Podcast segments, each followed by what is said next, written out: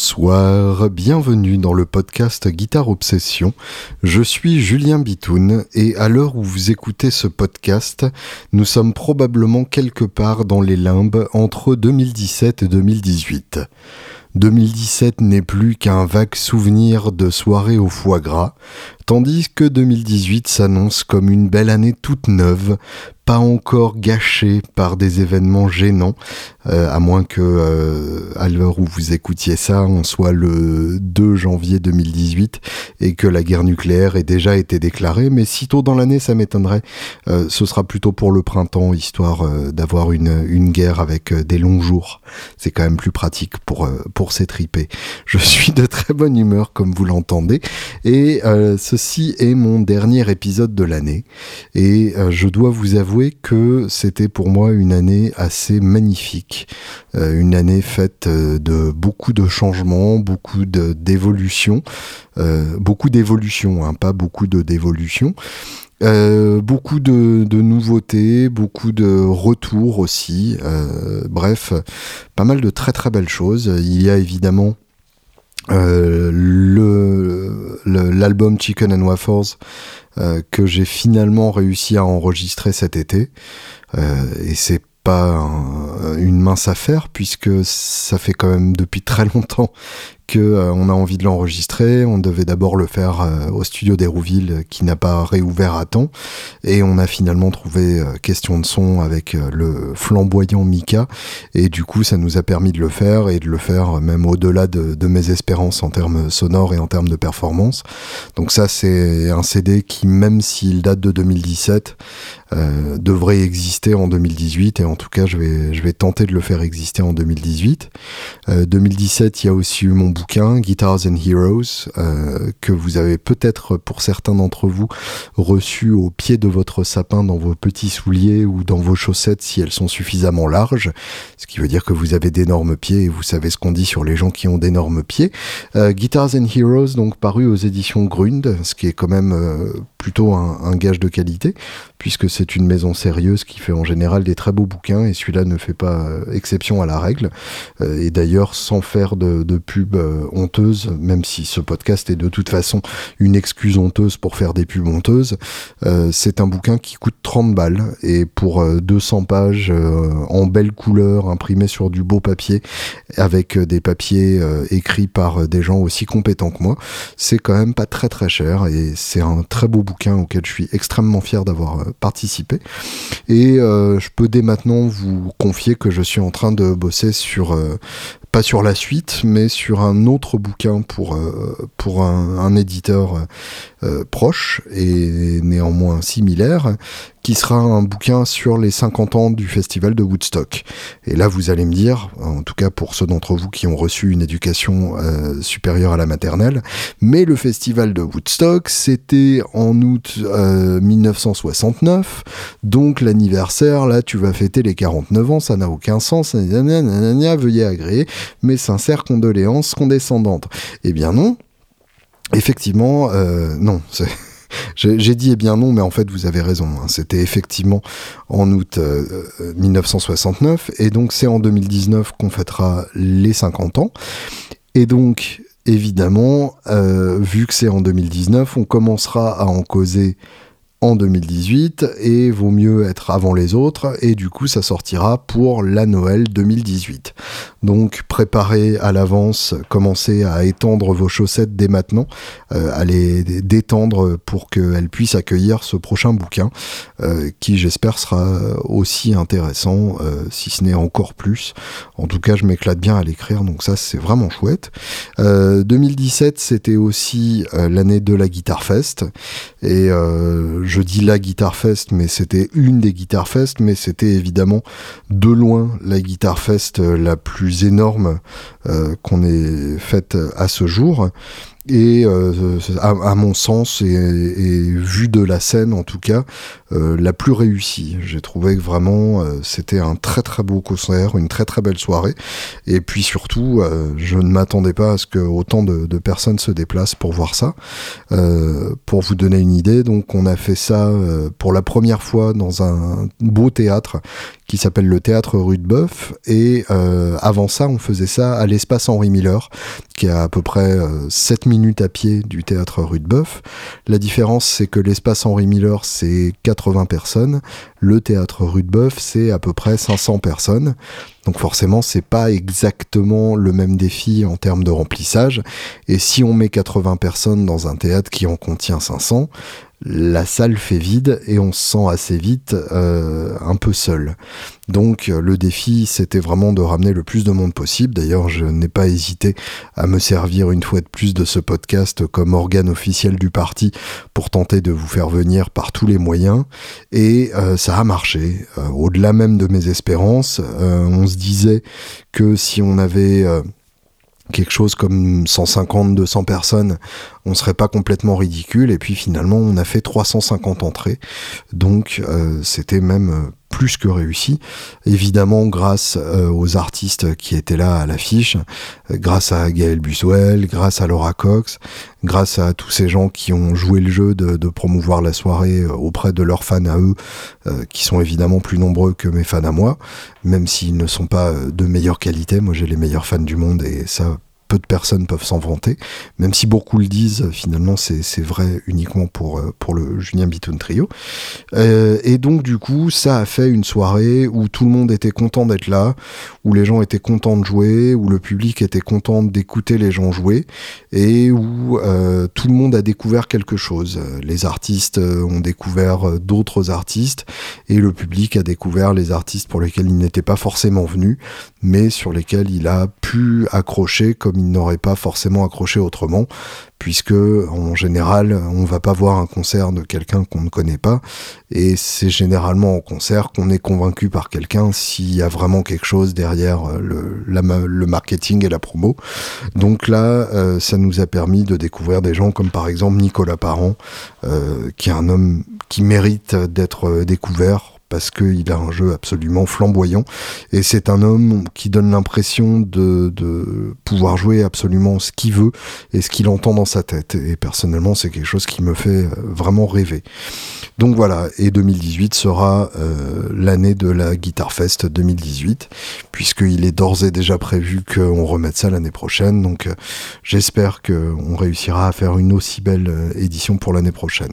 Je pense que je me ferai un peu plus aider parce que cette, euh, cette 2017, c'était quand même un peu, un peu trépidant.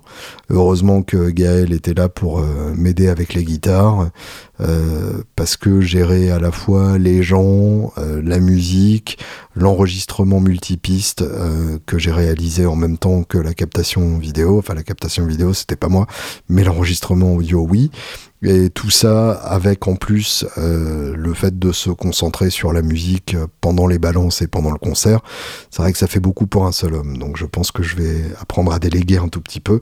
Maintenant que j'ai vu que ça intéressait les gens, je pense que je peux me le permettre un tout petit peu plus. Donc j'ai bien hâte et je pense que ça va être très très chouette. 2017, c'était aussi évidemment l'année de mon départ de Woodbrass. Euh, ça faisait depuis à peu près euh, cet été que, que c'était envisagé et envisageable. Euh, je l'ai annoncé à Woodbrass en septembre et puis donc je suis parti le 30 novembre essentiellement parce que je peux c'est-à-dire que j'ai toujours voulu euh, être mon propre patron. Et là, avec tous ces bouquins qui arrivent, euh, il se trouve que j'ai la possibilité de le faire. Et puis, euh, bouquins et émissions annexes, évidemment, il y a pas mal de choses qui se mélangent. Mais donc, en tout cas, j'ai la possibilité de le faire. Et puis, à, cause aussi de l'état de, de, de ce marché de la guitare haut de gamme à l'heure actuelle, qui me réjouit assez peu, c'est-à-dire d'une part Gibson qui fait complètement de la merde. Euh, il y a évidemment les rumeurs de la fermeture de l'usine de Memphis, qui serait une connerie monumentale, parce que Memphis est le département le plus compétent de Gibson. Euh, si j'étais provocateur, mais vous savez à quel point je ne le suis pas, je dirais que c'est le seul département compétent de, Gibson. Il y a cette nouvelle politique euh, commerciale de Gibson qui est, qui est à vomir, où euh, en gros le custom shop n'est plus que des séries euh, one-off, enfin des éditions limitées euh, dont personne ne veut, et qu'en gros le seul truc intéressant du custom shop, ça n'est plus les R9 et autres R8, qui pour moi étaient vraiment des, des, modèles réjouissants et bah, des modèles auxquels on s'était habitué hein, depuis une trentaine d'années qu'ils les proposent et que tout le monde les utilise. Euh, c'était devenu des classiques et, à juste titre, c'était ça méritait d'être des, classiques. Euh, et euh, les seuls trucs qui restent intéressants, c'est les éditions hyper limitées euh, genre les slash 58, etc., mais qui du coup sont tellement limités que finalement on se retrouve avec euh, des, des, instruments complètement euh, au prix complètement délirant et que aucun magasin ne peut vendre parce qu'ils sont déjà elles sont déjà réservées euh, longtemps avant de, de sortir, donc c'est dommage. Et, euh, et c'est pas très intéressant euh, en termes de, de, vente pour un, bah, pour un vendeur de faire ça. Et puis côté Fender, bon, la qualité des guitares se maintient et fait plus que se maintenir. Fender fabrique d'excellentes guitares, il faut le dire mais euh, a une politique de ressources humaines qui est à vomir. Et euh, c'est vrai que j'ai un peu de mal à, à supporter euh, ce, ce, genre de, de traitement de l'humain, euh, d'utiliser les gens et de les virer comme ça du jour au lendemain après une quinzaine d'années de, de bons et loyaux services. C'est un truc qui, moi, me, me paraît un peu, un peu délicat pour pour dire le moindre. Euh, donc voilà, il y a, tout ça qui s'est mélangé et du coup, euh, je me suis retrouvé donc à mon compte. Ça fait maintenant un mois. Et je peux vous dire que c'est quand même très chouette. Euh, j'ai eu mon rendez-vous chez Jean-Paul Emploi. j'ai trouvé d'ailleurs un conseiller guitariste, donc ça, ça aide toujours. Je sais pas si ça aidera euh, au traitement de mon dossier, mais en tout cas, euh, ça veut dire que j'ai trouvé un interlocuteur euh, pour parler d'autre chose que de recherche d'emploi pendant une heure, donc c'est toujours sympa. Et puis évidemment, je suis donc retourné faire des vidéos chez Guitar Village, à partir du maintenant ou maintenant, à partir du moment où maintenant je peux, puisque je ne suis plus tenu par euh, une clause de non-concurrence quelconque. Et donc, euh, ça m'a fait énormément de bien de, retourner euh, chez ces gens-là qui restent ma famille de, musique et de guitare. C'est là-bas que j'ai tout appris. Donc, ça, m'a fait beaucoup de bien de, retourner là-bas. oui, c'est une relation qui dure depuis, bah, depuis un moment. 2001, hein. j'ai eu mon bac. 2002, j'étais en deuxième année à Sciences Po, donc c'est ça, ça doit dater de 2002. Euh, donc ça fait 15 ans officiellement, et si vous écoutez en 2018, ça fait, 13, ça fait 16 euh, ans. Euh, pour la petite histoire, en fait, j'écrivais à l'époque pour un fanzine euh, de Brest. Oui, parfaitement. J'ai vécu trois ans à Brest et donc du coup, euh, vu que c'était mon année de, de terminale, je voulais m'engager euh, dans d'autres choses que l'école puisque j'avais beaucoup de temps. Et du coup, j'ai ou bien c'était pendant mon année de prépa, allez savoir, qui était aussi à Brest. Et en tout cas, donc, j'ai commencé à écrire pour le magazine euh, Artefact, Enfin, jeudi magazine, c'était un fanzine. Hein. C'était vraiment euh, imprimé chez un imprimeur, euh, avec euh, financé par une pub de l'oreille cassée, qui était le magasin de disques local à Brest qui, vendait des occasions essentiellement. Et donc, grâce à l'aide de l'oreille cassée, on pouvait imprimer quelques mille exemplaires qui étaient distribués justement à l'oreille cassée. Donc le fanzine fonctionnait quasiment en en, vase clos comme ça, euh, puisqu'il était produit et financé par l'oreille cassée et distribué par l'oreille cassée. Euh, mais en tout cas, voilà, c'était un fanzine euh, qui traitait essentiellement de, métal et pour lequel j'ai commencé par écrire un hommage à, à Megadeth, puisque c'est l'époque où Dave Mustaine a déclaré qu'il arrêtait Megadeth à cause de, de, son accident de bras. Il s'était endormi sur son bras en réhab, je crois, et forcément, il s'était endormi en coinçant un air, et du coup, il s'est réveillé en étant incapable de bouger son bras, et il a dû carrément réapprendre à jouer de la guitare. Donc, euh, je, je n'ose pas imaginer la douleur que ça a été pour lui, mais euh, en tout cas, voilà, ça m'a permis de faire un premier article, et décidément, depuis, j'ai écrit pas mal d'hommages, donc je, je, commence à me demander si j'ai pas une tronche de croque-mort. Donc, en tout cas, voilà. Et euh, quand je suis passé donc de la prépa à la deuxième année de Sciences Po à Paris, euh, j'ai continué d'écrire pour Artefact. Et d'ailleurs, euh, petit à petit, j'ai récupéré de plus en plus de tâches dans le magazine, puisque la plupart des, des gens qui s'en occupaient avant commençaient à entrer dans leur vraie vie, et du coup délaissaient ces activités-là. Et bah, ça fait que du coup, je commençais à faire aussi la maquette. Euh, autant vous dire que c'est assez douloureux à voir a posteriori, surtout que c'était imprimé en noir et blanc, donc euh, une maquette avec euh, des images de fond, avec du texte par-dessus en, en, noir et blanc, c'est assez à chier comme rendu. Mais en tout cas, ça m'a permis de faire pas mal d'interviews. J'y allais vraiment au culot, c'est-à-dire que je me souviens par exemple d'un concert de In Flames à l'Élysée Montmartre, et je suis arrivé quelques 5 heures avant l'heure du concert euh, au bas mot et je me suis euh, bah, à l'époque il laissait les portes ouvertes hein, dans les salles de concert. Évidemment malheureusement ça a changé depuis. Et euh, bah, je suis tout simplement allé voir les mecs de In Flames quand ils ont fini leur balance et euh, je leur ai demandé est-ce que vous seriez intéressé par une interview, machin, tout ça. Et, euh, et ce qui est rigolo, c'est qu'ils ont dit oui, quoi. Donc, euh, donc tout simplement, j'ai pu interviewer comme ça le chanteur d'In Flames. J'avais interviewé comme ça aussi le chanteur de Zimmer's Hall. Zimmer's Hall, qui est euh, le groupe euh, qui était produit par Devin Townsend à l'époque, euh, avec en gros les, trois autres membres de, de, Strapping Young Lad qui ne sont pas Devin Townsend, qui était un très très grand groupe. Bref, je me suis bien éclaté. Et un jour, Patrice Vigier m'a appelé je connaissais Patrice en fait parce que euh, bah déjà en tant que fan de Ron, on s'était forcément croisé déjà. Et puis euh, j'avais euh, gagné un t-shirt à un concours Vigier pour gagner la fretless de, de Rontal. J'ai finalement récupéré une autre fretless de Rontal suite au concours. Et puis pour Sciences Po, j'avais fait aussi un non, ça c'est après que j'avais fait un exposé sur, euh, sur Vigier en, compta, euh, histoire de rendre le truc un peu moins chiant. Et du coup, voilà, donc on se connaissait déjà un peu avec, euh, avec Patrice, et il savait que je faisais cette activité de, journaliste. Et du coup, il m'a appelé en me disant, bah voilà, est-ce que ça te dit d'interviewer Marty Friedman? Vous imaginez évidemment que mon sang de fan de Megadeth n'a fait qu'un tour. Marty Friedman n'était déjà plus dans Megadeth à l'époque, évidemment. Il y a Pitrelli qui était passé par là entre et de toute façon Megadeth n'existait plus.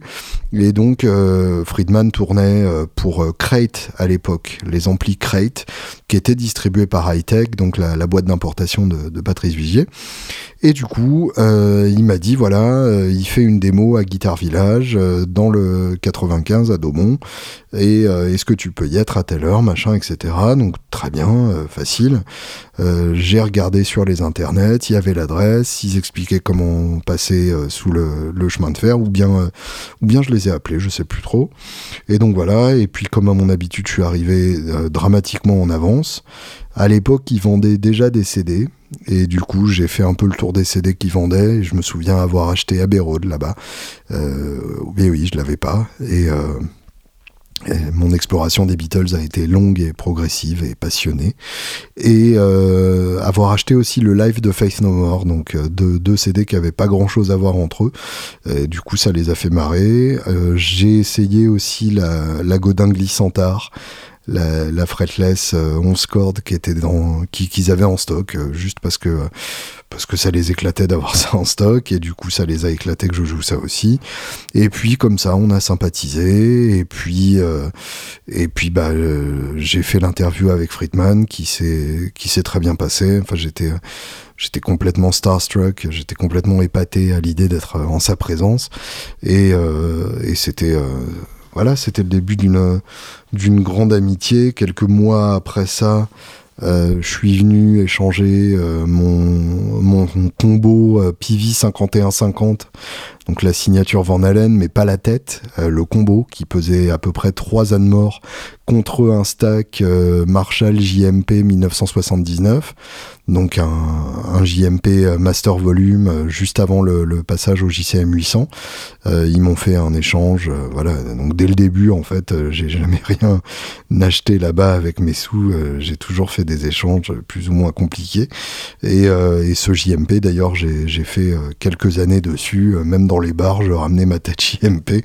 Et forcément, avant même que je joue la première note, il me demandait de pas mettre trop fort. Bon, ce en quoi, a posteriori, je leur en veux pas trop parce que bah, je comprends un peu a posteriori. Et, et puis c'est là-bas aussi que mes parents ont trouvé la Ibanez hardcore euh, orange euh, avec Bixby. Ou, oui, je crois qu'elle avait un Bixby. Ou non, c'était peut-être celle sans Bixby. En tout cas, qui ressemblait fort à une Gretsch, mais qui n'en était pas du tout une. Et puis euh, et, ainsi de suite. Et donc régulièrement, quand j'avais besoin de matos, je, je passais là-bas. J'ai chopé une basse active Yamaha. en gros, sous prétexte qu'elle était là depuis très longtemps et que personne n'en voulait parce qu'elle était effectivement moche à chier. Ils me l'ont fait à un prix défiant toute concurrence puisque je voulais juste une basse pour euh, faire euh, des, enregistrements en studio. Et du coup, ça convenait parfaitement. Finalement, je me suis quand même retrouvé à faire un ou deux concerts, la mort dans l'âme, avec cette vilaine basse Yamaha active, mais qui finalement, a posteriori, sonnait très bien. Je pense que j'aurais dû la garder. Et euh, je pense que c'est dans le top 5 des phrases euh, les plus prononcées par les guitaristes. Je pense que j'aurais dû la garder. Il y aurait même un épisode complet à faire euh, qui s'intitulerait Je pense que j'aurais dû la garder. Et j'aurais pas mal de, petites anecdotes à vous raconter euh, comme ça. Et donc il s'est trouvé un jour que j'ai laissé mon MacBook sous la fenêtre ouverte de ma chambre de bonne. C'était un Mac que j'avais payé avec l'offre un pour un euro par jour que le gouvernement avait lancé à l'époque euh, pour, euh, pour euh, comment dire, combler la fracture numérique pour permettre donc aux étudiants de ne pas être complètement largués en informatique. Et du coup euh, il y avait des, euh, offres de, de, financement euh, faciles. Et du coup j'ai chopé un Mac comme ça. Ça avait longtemps été mon rêve de faire de la musique avec mon Mac avec Pro Tools etc et donc comme un con un beau jour d'été j'étais en studio et j'ai laissé la fenêtre grande ouverte puisqu'il faisait une chaleur magnifique. Et mon ordi était évidemment juste sous la fenêtre puisque vu que c'était une chambre de bonne de 7 mètres carrés, il n'y avait pas beaucoup d'autres choix d'agencement. Et en rentrant le soir, eh bien, il y avait eu un orage typique des étés parisiens. Et j'ai retourné mon ordi et il y a eu à peu près une énorme flaque qui est sortie de l'ordi. Donc là, je me suis dit, il y a un problème. Donc j'ai été obligé de trouver une manière d'en financer un autre. Et euh, du coup, j'ai demandé à Guideville et ils m'ont pris euh, trois jours par semaine, donc 30 euh, heures par semaine en parallèle de, de, mes études à Sciences Po. Et du coup, c'est comme ça que que j'ai commencé à bosser en magasin de musique. C'est comme ça que je suis tombé amoureux de la Telecaster. Je crois mon deuxième jour de boulot, j'ai déjà euh, fait un échange avec ma, ma Les Paul de l'époque. Et puis je crois qu'au bout de six mois, euh, j'ai déjà demandé une avance sur salaire pour me payer ma, mon Esquire euh, Custom Shop, la, la 59 que j'ai toujours à l'heure actuelle. Bref, ça a été un, un vrai apprentissage. C'est là-bas que que j'ai appris tout ce que je sais à peu près sur les guitares vintage. C'est là-bas que j'ai appris tout ce que je sais sur comment traiter un client euh, et comment renseigner les gens et comment tout simplement apprendre à écouter les besoins des gens en face. Donc j'ai fait une vraie formation là-bas euh, pendant plusieurs années. Ensuite, euh, une fois que j'ai eu terminé mes études, je me suis lancé dans la musique à corps perdu. Et du coup, j'ai juste continué de, faire des, des, vidéos pour eux euh, à cette époque-là. Et c'est la mort dans l'âme que j'ai arrêté le plus tard possible, parce que Woodbrass me l'a demandé, mais pour moi, c'était vraiment euh, quelque chose de, très chouette. Ce qui, est, chouette dans ce magasin, évidemment, euh, pour ceux qui n'y sont pas encore allés, euh, je vous y encourage de façon absolument désintéressée, puisque je suis freelance, donc je ne leur dois absolument rien et je ne suis pas leur employé, mais je suis leur prestataire. Ça n'a rien à voir, prestataire, comme un utilitaire, comme un gros camion. Et... je parle depuis trop longtemps. Et euh, c'est un magasin dans lequel il faut prendre le temps, dans lequel il faut euh, prévoir une demi-journée, euh, de, déjà, faut se déplacer à Daumont, c'est pas tout près évidemment, mais bon, ça se fait quand même assez facilement. Il y a des gens qui viennent du Japon, donc autant vous dire que euh, le fait que vous habitez dans, la banlieue ouest n'est pas une excuse. Et faut, faut prendre le temps, et puis il faut se laisser guider. C'est des gens qui savent de quoi ils parlent, qui ont leur lubie, leur passion, qui savent écouter qui sont encore passionnés, qui ont encore envie et surtout qui ont du matos euh, incroyable. C'est un magasin qui fait essentiellement de l'occasion, donc a un gros côté euh, dépôt entreprise, etc. Et du coup, qui a très régulièrement des nouveautés. C'est ça qui m'excite le plus.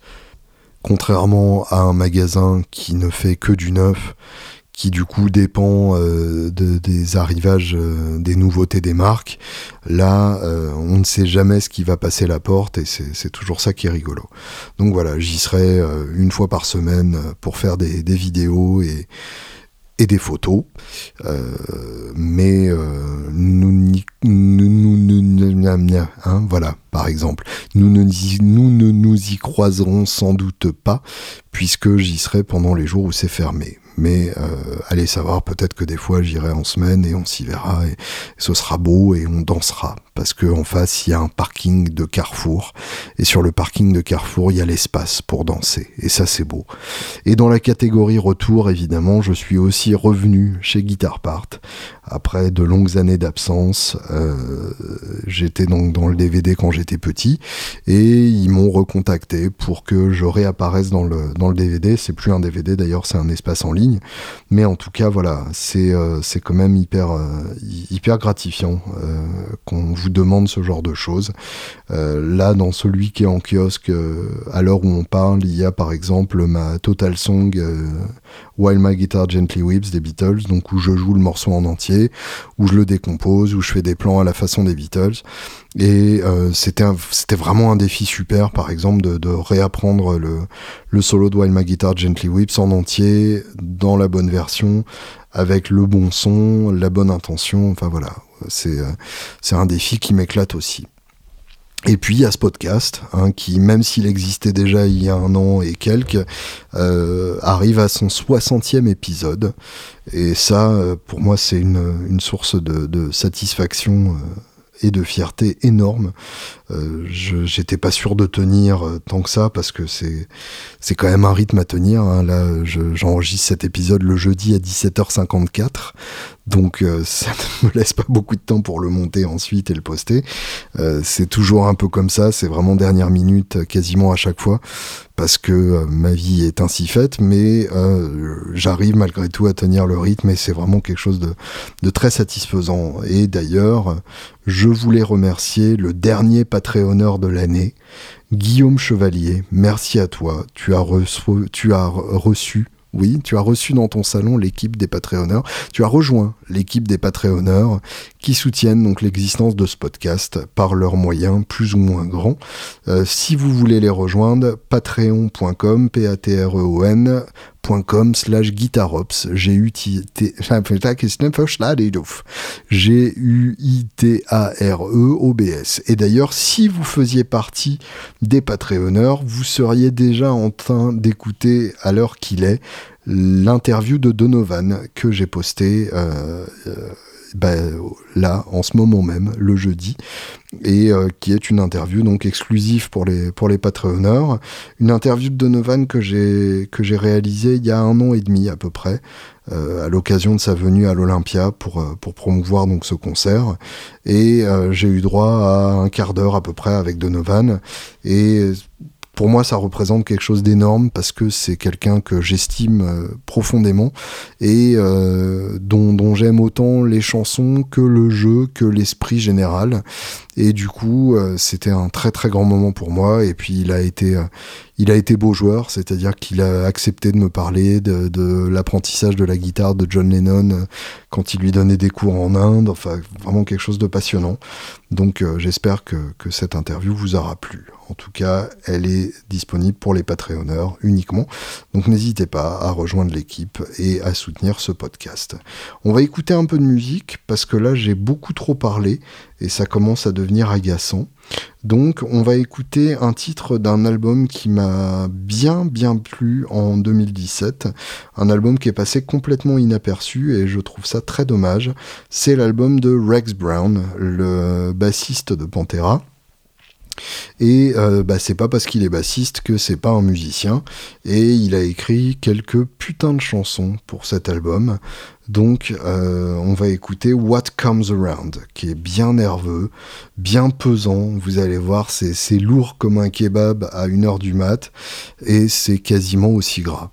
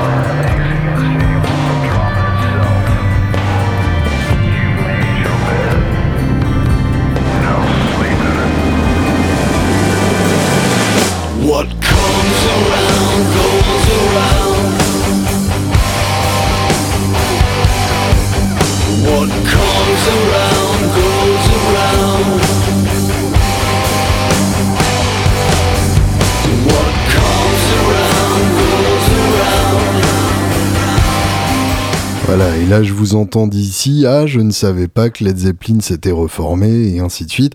Effectivement, c'est très 70, c'est très pesant, c'est vraiment le gros riff à la cachemire, mais en même temps, ça marche tellement bien que je laisse passer ça avec le plus grand plaisir. Il y a eu pas mal d'albums euh, intéressants en 2017, pas de grand album qui m'ait foutu une grande claque dans la gueule, comme j'espérais à peu près à chaque sortie d'album, mais quelques petits bisous bien sympas qui m'ont fait euh, beaucoup de bien pendant euh, cette année. Une, une déception pour commencer, le nouveau style Panther, Lower the Bar. je dois avouer que euh, le précédent était, était beaucoup mieux. Euh, le euh, All You Can Eat, ne serait-ce que pour le single Glory Hall, qui est vraiment pour moi un des très grands titres de, air metal de ces dernières années. Pussy Whipped et Bukake Tears sont pas loin derrière, dans le genre très con et très beau. mais Lower the Bar n'est que très con. Donc du coup, c'est vrai que c'est un peu moins bien.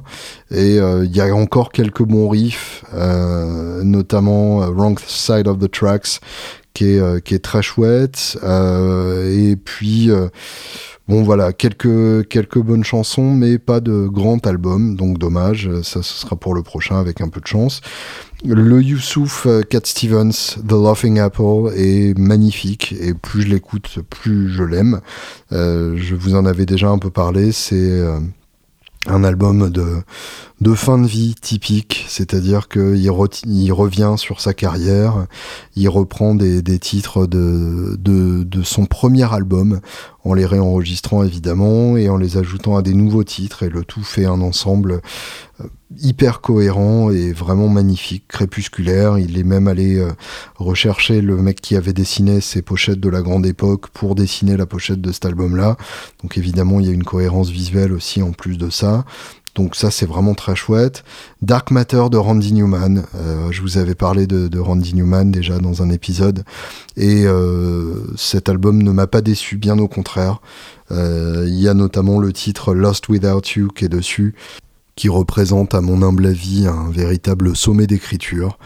Euh, c'est vraiment une des, une des, chansons les plus belles que j'ai entendues depuis très longtemps. Et puis euh, il y a She Chose Me qui est au moins aussi beau et dans le genre euh, dans le genre politico-délirant, il y a Poutine qui est vraiment excellent et l'ouverture de The Great Debate, euh, enfin tout euh, l'ouverture de l'album qui est The Great Debate. Donc c'est très bien aussi. It's a Jungle Out There, excellent titre. Enfin il y a vraiment pas mal de bonnes choses à bouffer là-dessus. Euh, l'album des Queens of the Stone Age quand même évidemment, Villains, euh, qui m'a fait danser pendant une bonne partie de l'année et je, je, vous laisse imaginer la scène. Euh, notamment un titre comme Domesticated Animals et euh, um, euh, Head Like a Haunted House et The, The Evil Has Landed, qui pour moi sont vraiment mes trois chouchous de, cet album, euh, et qui a beaucoup de, de, bons titres et pas vraiment de moments faibles. Donc ça, c'était euh, c'était un très très bon album et un très très beau concert. Euh, L'album des Foo Fighters, évidemment, Concrete and Gold, sur lequel on trouve notamment Ladida, qui est un titre que j'adore, qui vraiment m'a complètement scotché et beaucoup de beaucoup de bons titres hein, aussi sur cet album pas mal de belles choses pas mal de bonnes choses à bouffer l'album des Prophets of Rage euh, qui euh, malgré un côté très attendu parce que finalement bah, si on est tout à fait honnête c'est un album de Rage avec en guest les mecs du, du Wu-Tang et de, et de Cypress. Non c'est pas Wu-Tang c'est Public Enemy et Cypress Hill. Pardon au Wu-Tang et pardon à Chuck Là-dessus, il y a un titre en particulier qui m'a beaucoup plu, c'est Living on the 110, qui reste mon titre préféré de l'album. Euh, qu'est-ce qui m'a bien plu aussi? Hitchhiker de Neil Young, mais on peut pas vraiment dire que ce soit une nouveauté, puisque c'est l'album qui aurait dû sortir euh, dans, les années 70, mais que la maison de disque a refusé parce que trop nu, euh, pas assez d'ornementation. C'est vraiment Neil tout seul avec sa guitare acoustique et bah c'est comme ça qu'il est le plus fort. Hein. évidemment, je suis énormément fan de Crazy Horse, mais là, il y a un truc qui vraiment se passe quand il est à son meilleur euh, tout seul avec son instrument. Euh, le nouveau Mavis Staples, If All I Was Was Black. Ça, c'est très très bien. Mavis Staples, pour ceux qui ne connaissent pas, c'est euh, la fille de la famille Staples, euh, qui est un peu la famille royale du gospel. Euh, le père Pop Staples, qui était vraiment un, un, pionnier euh, du, du, de la guitare gospel qui jouait sur Jazzmaster d'ailleurs à, l'époque ou sur Telecaster Rosewood. Ils ont notamment participé au festival Wattstax euh, au début des années 70, je crois que c'était en 71, et euh, bah, sous le nom des Staple Singers. Donc vous connaissez peut-être les, les, singles des, des, Staple Singers de l'époque. Et en tout cas, donc Mavis Staples a, a, continué de faire des albums. elle en a fait un avec Ray Cooder aussi, il me semble. Et en tout cas, donc là, c'est un album produit par, produit par Jeff Tweedy. Qui est le chanteur guitariste de Wilco, euh, qui avait aussi produit un bel album avec Richard Thompson, même si un peu trop sombre à mon goût. En tout cas là, et All I Was Was Black, c'est un chef-d'œuvre. C'est vraiment un très très bel album et avec des sons de guitare absolument superbes, euh, des sons de guitare vraiment euh, très particuliers, très typés années 50, 60, mais sans sans le côté réinterprétation moderne, donc vraiment avec ce côté raide et limite mal joué, mais un peu exprès. Enfin, c'est vraiment très très beau. Euh, mélodrama de Lordi, évidemment. Euh, ça, c'est vraiment très très beau. C'est un grand album et ça fait partie des, albums qui ont marqué 2017 euh, à juste titre, je pense. Qu'est-ce qui s'est passé d'autre cette année? Skytrails, le nouveau David Crosby, qui est très très très beau aussi. Ah oui, un petit, euh, un petit chouchou, euh, Didier Chapdelaine et ses maudits français, qui est euh, un album, Didier Chapdelaine, c'est le vrai nom de Didier Vampas, qui est déjà un homme que j'adorais en tant que Didier Vampas, mais je crois que je le préfère encore plus en tant que Didier Chapdelaine et ses maudits français, qui est en fait un album de reprise de chansons country québécoises. Donc euh, déjà j'ai appris un truc, c'est qu'il y avait de la musique country québécoise euh, et que en fait à l'époque où de l'autre côté de la frontière il y avait Johnny Cash, eh bien en, au Québec et au Canada il y avait des, chanteurs de country euh, qui chantaient avec l'accent et qui chantaient les mêmes histoires mais pas exactement avec ce c'est ce décalage euh, humoristique que sous-entend la, situation du Québec. Et euh, bah là, Didier a choisi un excellent gratteux pour l'accompagner, euh, dont le nom m'échappe d'ailleurs très injustement, mais que je vous encourage vraiment à rechercher. Et puis donc il a repris ces titres-là, euh, sans, sans parodie, sans le côté euh, blague facile. Et euh, vraiment c'est très très beau. Il y a notamment une reprise de Les ailes d'un ange de Robert Charlebois qui est vraiment excellente. Et d'ailleurs on va s'écouter ça tout de suite. Parce que non seulement Didier Chapdelaine et ses maudits français c'est excellent, mais Robert Charlebois déjà c'est très très bon à la base.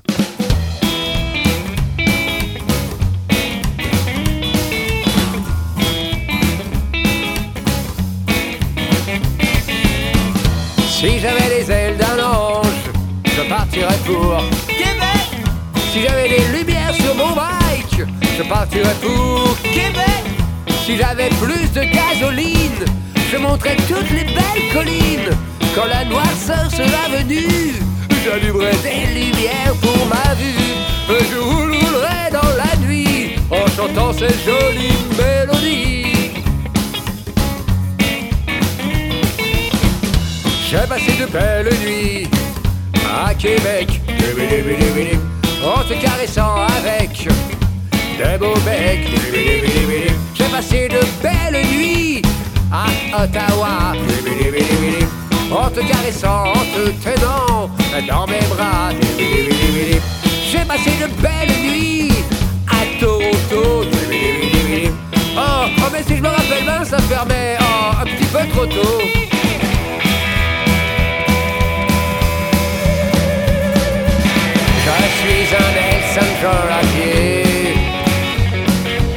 Je roule à 10 sur du papier. Je hot dogs, fais-moi l'été. Je suis un satan choice raté.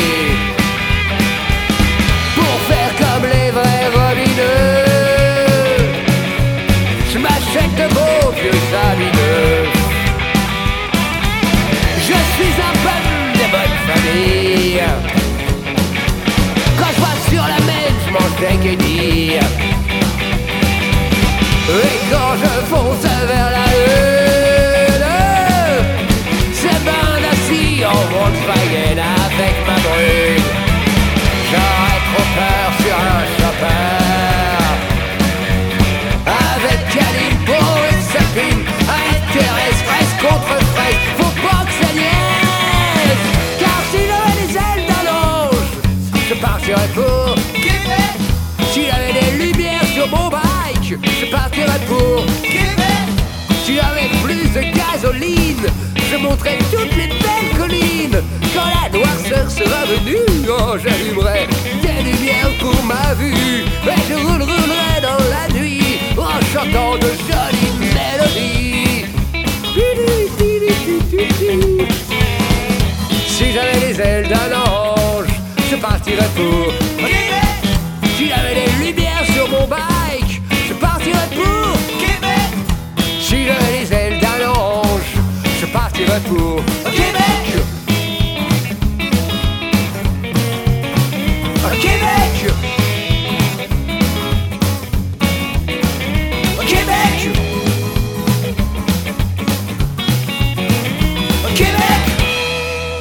ça, ça s'écoute jusqu'au bout parce que déjà c'est bien.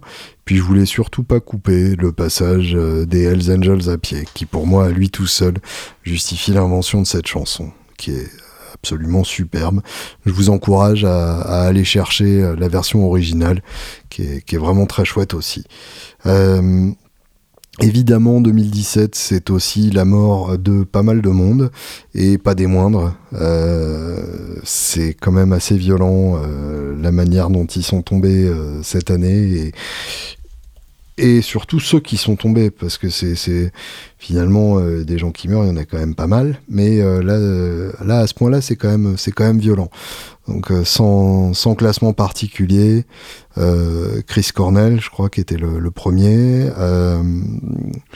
Fats Domino, quand même pas des moindres, et puis évidemment le, le, le grand trio, et là, bah, le trio qui a fait mal, euh, Chuck Berry, bon, je dirais pas que Chuck Berry ça a fait mal parce que c'était pas vraiment, euh, c'était pas vraiment non plus sa grande euh, période, mais ça fait quand même mal à la gueule de se dire que qu'on perd ce qui est véritablement un dieu vivant de, notre style musical.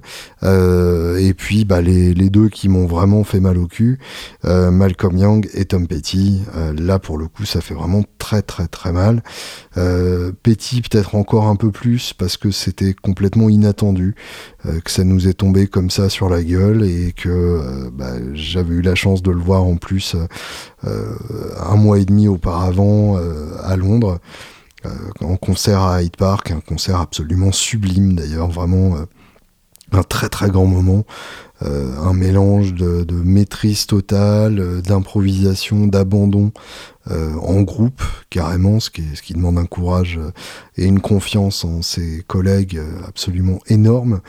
Donc euh, c'était très bizarre de se dire que il y avait ce concert qui était qui était magnifique, qui était une consécration vraiment, qui était l'aboutissement d'une d'une carrière de, de, de, de- de 30 ans avec les Heartbreakers et que finalement euh, 40 ans avec les Heartbreakers, putain, 40 ans avec les Heartbreakers, paf dans ta gueule, 40 ans.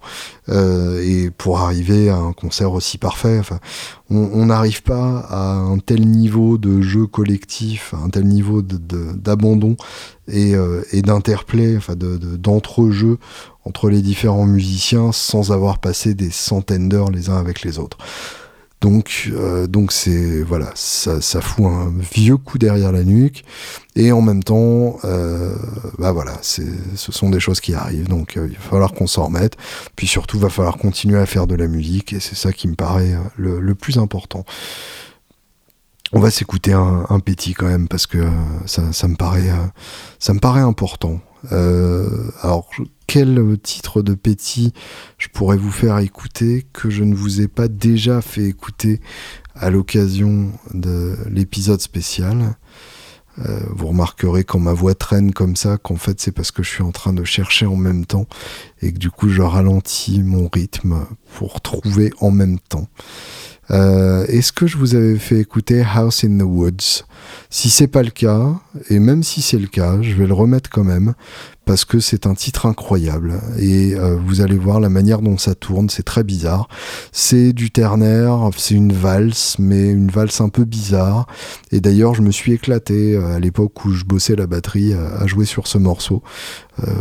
Assez simple au niveau du pattern, mais il y a vraiment un truc intéressant dans le groove. House in the Woods, qui est sur l'album White Flowers, euh, l'album de 94 produit par Rick Rubin, avec lequel je vous ai déjà euh, suffisamment rabattu les oreilles comme ça, mais qui mérite qu'on vous les rabatte encore un tout petit peu.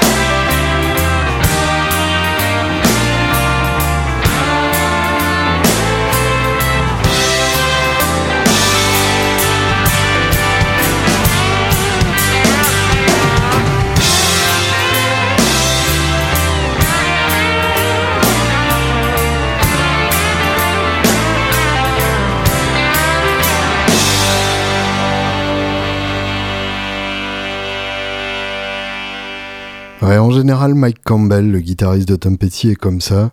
Jusqu'au bout de la fin de la chanson, il vous sert des plans à tomber par terre. Du genre, bon, bah, si ça tourne encore, je vais encore être un génie, et puis comme ça, ce sera enregistré. Voilà, c'est, c'est, c'est, quand même dingue d'entendre des choses pareilles. Et effectivement, on peut dire que Petty est officiellement le chanteur le mieux accompagné du monde. Était, en tout cas. 2017, évidemment, c'était du matos, puisque le podcast s'appelle quand même Guitare Obsession, c'est pas pour rien, je vous le rappelle. Et comme les CD, pas de choses euh, chez les grandes marques qui m'aient rendu complètement dingue. Il n'y a pas eu la grande sortie qui m'a scotché. Euh, éventuellement la data corrupteur de Earthquaker Devices dont je vous parlais qui m'a beaucoup plu, mais après euh, le reste est plus à trouver du côté du, du, boutique et des petits artisans. niveau pédales et accessoires, il y a deux choses euh, qui resteront euh, dans mon, dans mon pédalboard et, dans ma maison, tout simplement, donc je ne revendrai pas à un moment ou à un autre. Il y a le Torpedo Captor de Two Notes, dont je vous avais déjà parlé il n'y a pas très longtemps, qui fait à la fois loadbox, euh, simulateur de haut-parleur avec sortie DI et atténuateur de puissance. Et bah ça tombe bien, j'ai besoin des trois. Donc euh, ça c'est vraiment euh, le genre d'outil qui risque de, me servir pendant bien longtemps et bien régulièrement. Et puis, il y a la Shallow Water de Fairfield Circuitry qui est un chorus vibrato chelou. C'est-à-dire que ça sonne ni complètement comme l'un, ni complètement comme l'autre, ni complètement comme aucune pédale existante. De manière générale, Fairfield Circuitry de toute façon ne fait jamais rien comme les autres. Et là, une fois de plus, ils n'ont pas fait mentir leur réputation. Et tant mieux. Mais évidemment, euh, les grandes nouveautés matos de cette année, c'était mon matos, c'est-à-dire l'ampli et la guitare que de brillants artisans français ont réalisé pour ma petite personne. L'ampli, c'est le Blue Waffle de Kelt, qui est en fait un clone de 5E3, donc le Fender Deluxe 1957. Euh, sauf que euh, à la place des 6V6, il y a des 6L6. Sauf qu'il y a une réverb à ressort. Et puis sauf que c'est fabriqué avec la qualité de fabrication Kelt, qui est évidemment largement supérieure à ce que pouvait faire Fender dans les années 50. Et ce que fait toujours Fender. D'ailleurs, Kelt, c'est vraiment très impressionnant en termes de fiabilité. J'en sais quelque chose parce que j'ai une capacité à casser le matériel assez développée. Et du coup, euh, celui-là n'est pas cassé pour l'instant et je lui ai fait subir pas mal de choses. Donc c'est très bon signe et surtout à chaque fois il a sonné comme je voulais qu'il sonne. Donc c'est vraiment euh, bah, ça tombe bien parce que euh, sinon ce serait dommage. Et puis euh, bah, je vous avais déjà raconté, c'est un ampli que j'ai récupéré la veille du début des sessions pour, pour Chicken and Waffles. Et donc du coup je ne savais pas du tout comment il sonnait, je ne savais pas trop à quoi m'attendre. Donc je l'ai récupéré, on a fait une répète avec, et euh, je me suis immédiatement rendu compte que c'était une tuerie et du coup euh, bah, il est sur tous les titres de l'album et sur quasiment tous les sons de l'album et euh, c'est le, seul ampli qui puisse se vanter d'être sur tout l'album donc voilà. Et à l'autre bout du jack eh bien la Tony Giro Louisiane Red Rooster donc là la guitare avec la forme magnifique de, de Tony Giro la Red Rooster donc avec un seul filter tronc de chez TV Jones et un Bixby, puisque euh, c'est la configuration qui est la mieux de tous les temps. Euh, une gratte que je n'avais pas pour Chicken and Waffles, puisqu'elle est arrivée un peu plus tard, mais par contre que j'ai traîné sur la scène de la Guitar Fest et qui a parfaitement fait son boulot. J'ai beaucoup changé de guitare à la Guitar Fest parce que j'avais Gaël qui me les accordait qui me les tendait derrière, mais finalement euh, c'est sur la Red Rooster que je me sentais le plus à l'aise et bah, ça tombe bien puisque c'est la mienne. Et euh, c'est vraiment une guitare qui a à la fois ce côté euh, euh, luthier en sax et fabriqué vraiment euh, avec beaucoup d'amour, et en même temps ce côté industriel dans le côté design. Il y a beaucoup de côtés dans le côté design industriel en ça que c'est une forme de Cadillac en fait tout simplement et que du coup euh, ça ressemble pas à une guitare de luthier à la con avec des beaux bois précieux euh, qui auraient plus leur place chez euh, Maison et Découverte que dans une guitare électrique destinée à faire du rock and roll. L'année 2018, eh bien ça commencera au NAM en la semaine du 23 janvier 2018 et bah, je suis déjà prêt, j'ai mon billet, j'ai mon hébergement Airbnb, j'ai repéré sur, sur Yelp euh, un coffee shop pas loin de mon hébergement Airbnb pour prendre mon petit déjeuner. Et donc autant vous dire que je suis dans les tartines blocs et que ça va être euh, un très bon âme, je pense. En tout cas, il y a pas mal de belles choses qui s'annoncent, pas mal de bouleversements intéressants. Je vous parlais du fait que vu que Carvin euh, Amplification n'existe plus, Steve Vai sera disponible et donc annoncera sans doute son mariage avec une grande marque euh, au moment de, du NAM ou le lancement de sa propre marque, qui peut être très intéressant à suivre aussi.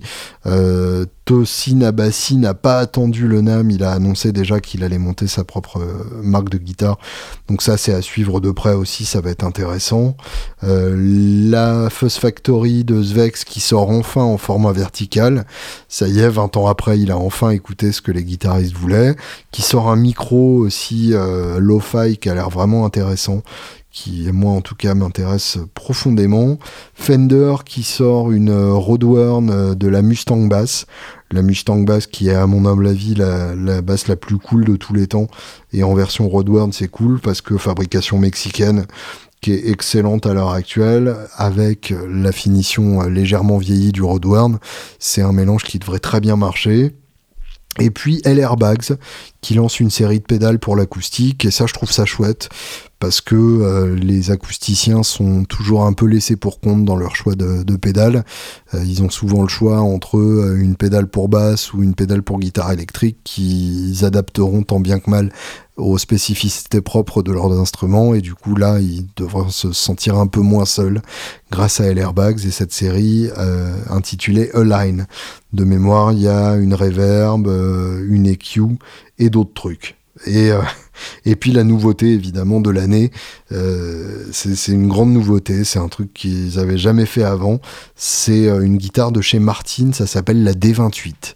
Euh, voilà, c'est un truc révolutionnaire, on n'a jamais vu ça avant. C'est une guitare de forme dreadnought avec 14 cases hors corps, avec une table en épicéa et un corps en palissandre. Alors je, suis très curieux de voir non c'est une connerie mais euh, Martine a revu et corrigé sa D28 et euh, je pense que ça peut être très intéressant parce qu'ils avaient déjà fait subir un, lifting sérieux à la D18 et c'était pour bien meilleur la, nouvelle des 18 était vraiment excellent et du coup je pense que la nouvelle des 28 sera tout aussi excellente et j'ai hâte de voir en tout cas euh, ce qu'elle a euh, ce qu'elle a gagné au passage euh, et probablement ce qu'elle n'a pas perdu au passage parce que Martine sait ce qu'il fait et du coup ils font ça bien en général. Voilà je vous tiendrai en tout cas au courant de tout ça et je ferai le reporter de pacotille au NAM en espérant que euh, vous sentirez bien l'ambiance euh, dans, mon voyage là-bas. Eh bien, terminons cette année euh, en écoutant ACDC puisque je pense que ce mois-ci je vous ai pas assez parlé d'ACDC et que c'est un grand tort de ma part. Donc du coup, je, vais, je vais corriger cet affront. Euh, la question est qu'est-ce qu'on peut bien s'écouter d'ACDC Parce que c'est pas les titres qui manquent, donc euh, c'est pas évident de faire un choix. Je vais choisir dans mon album euh, fétiche qui est Ballbreaker et on va se terminer l'année tranquille sur sur Hair Caesar. Voilà, ça c'est cool. Un bon gros riff bien lourd et ça va être chouette comme tout. Bonne année à toutes, bonne année à tous et à très bientôt.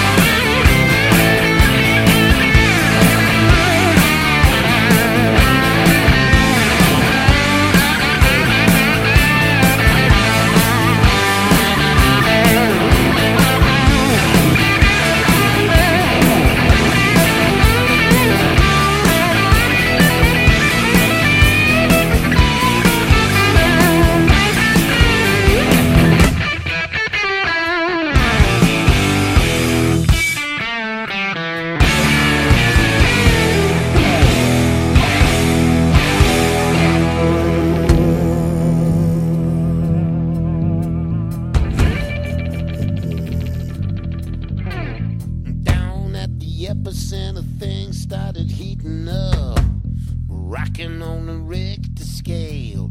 Swinging in the chariot, around and around we go. The senators rehearse the tale. Watch out, Caesar.